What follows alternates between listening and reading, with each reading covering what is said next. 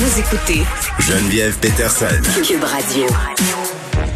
Va se parler de l'Auberge du Cœur, le Tournant. C'est un organisme communautaire qui travaille avec des jeunes euh, en situation d'itinérance, mais pas que.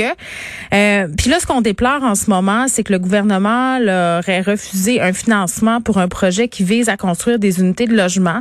On sait là euh, que parmi les revendications de guillemets de la commission Laurent, a beaucoup d'inquiétudes là euh, des, des jeunes qui sont sortis, si on veut, du système de la DPJ, des gens qui travaillent à la DPJ, des gens qui travaillent avec bon des personnes qui sont dans le système depuis longtemps, à savoir qu'est-ce qui arrive avec euh, les enfants qui sont dans le système, les enfants de la DPJ, les enfants qui grandissent dans les centres de jeunesse quand ils ont 18 ans. Puis ça faisait vraiment partie des constats. On doit les aider à transitionner entre guillemets entre la vie euh, qui est régie entre euh, par la DPJ et la vraie vie. Puis là je mets des guillemets à tout ça. Euh, donc on va parler à un jeune, Jean-William Côté qui a bénéficié des services de l'auberge du cœur Le Tournant. Il est là. Jean-William Côté, salut.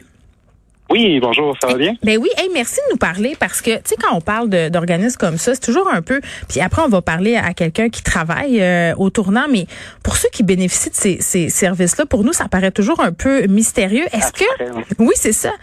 Est-ce que tu peux euh, nous expliquer un peu ton histoire, comment euh, tu as été amené à utiliser, si on veut, les services de l'auberge du cœur le tournant?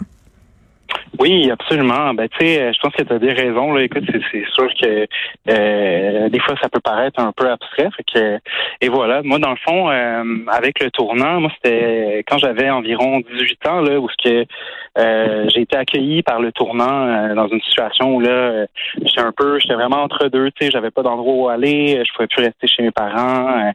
Il y a plein de, problèmes qui m'ont amené, dans le fond, à, vraiment être comme sans domicile fixe. Puis à ce moment-là, pour moi, le tournant, ça a vraiment été comme le filet, euh, on pourrait dire, de sécurité qui euh, m'empêchait là, vraiment de, me retrouver à la rue. Puis, euh, fait que c'est comme ça qu'ils qui m'ont épaulé. Ils m'ont offert un, soutien, non seulement un, un toit, de la nourriture, mais surtout un suivi avec eux, avec les intervenants là-bas qui font un job euh, extraordinaire. Eux, ils m'ont épaulé là-dedans.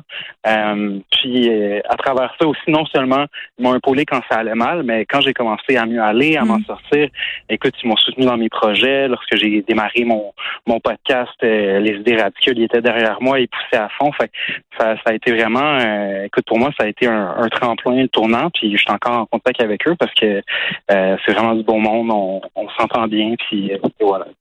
Jean-William, ce que je comprends, c'est que toi, tu n'étais pas un enfant du système. C'était juste ça allait mal chez vous. Puis quand je dis juste, évidemment, euh, je dis avec toute la délicatesse du monde là, pour s'en aller euh, de chez soi à 18 ans puis d'avoir nulle part où aller, j'imagine que la situation était difficile pour toi, mais, mais c'est ce que je comprends, c'est que tu n'étais pas un enfant de la DPJ. Non, c'est ça. Moi, j'ai pas été euh, institutionnalisé dans des mhm. centres jeunesse et, tout ça. Moi, dans le fond, euh, ma situation qui est un peu plus particulière, c'est que euh, moi, jeune, j'ai développé des, des problèmes de, de, toxicomanie. Puis, euh, arrivé justement vers mes 18 ans, ça m'a rattrapé. Puis, c'est comme beaucoup de, de, de, de toxicomanes, à un moment donné, plus, rien ne, ne, marche, là, autant quand, quand tu es chez tes parents ou, tu sais, peu importe. Donc, et voilà. Ils t'ont aidé aussi avec ça, avec ton problème de toxicomanie, à trouver des ressources? Oui, en fait, c'était surtout ça, tu sais, le gros du travail. Euh, non seulement ils m'ont aidé à retrouver des ressources, mais tu sais, ils m'ont aidé aussi à aller euh, approfondir, on pourrait dire, euh, l'introspection que je devais faire pour hmm. réussir à m'en sortir, à aller mieux, puis à devenir l'homme que j'ai besoin d'être. Qu'est-ce que tu penses qui te serait arrivé, Jean-William, si tu n'avais pas cogné à cette porte-là, à l'auberge du cœur?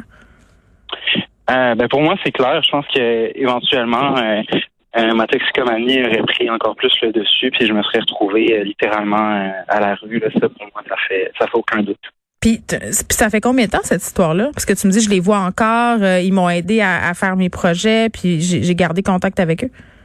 Oui, c'est ça. Ben dans le fond, moi, mon mon séjour vraiment à l'auberge a duré environ quatre mois. Hmm. Mais ensuite, euh, quand j'ai commencé à essayer de me rétablir et d'aller mieux, euh, dans le fond, il y a un projet conjoint où ils ont des logements supervisés, euh, où ce que là, on a plus d'indépendance, tu payes ton loyer et tout. Donc euh, là, ça va faire ma deuxième année dans le fond que je suis dans ce logement-là. Fait que, tu sais, moi, je suis encore en contact avec eux. Puis, fait que je te dirais que ça fait ça fait à peu près trois ans là, que moi, je suis en contact avec le tournant puis les intervenants. Puis on parle de quoi quand, comme supervision, mettons?